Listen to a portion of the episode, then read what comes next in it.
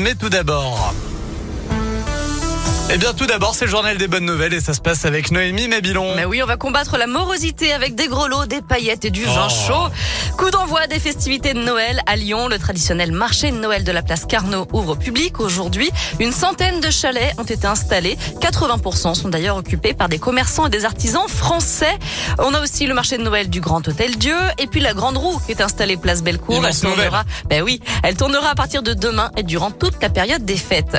De la vaisselle des chefs à votre table, c'est ce que propose depuis plus de 10 ans maintenant la vaisselle des chefs, une vente de vaisselle, d'ustensiles de cuisine ou encore de décoration de table dont les chefs ne se servent plus.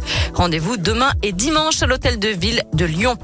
Une bonne nouvelle enfin pour l'économie française. Novo Nordisk, le géant mondial de l'industrie pharmaceutique, va investir plus de 2 milliards d'euros en France d'ici 5 ans. C'est un record qui concerne le site de Chartres, spécialisé dans la production d'insuline.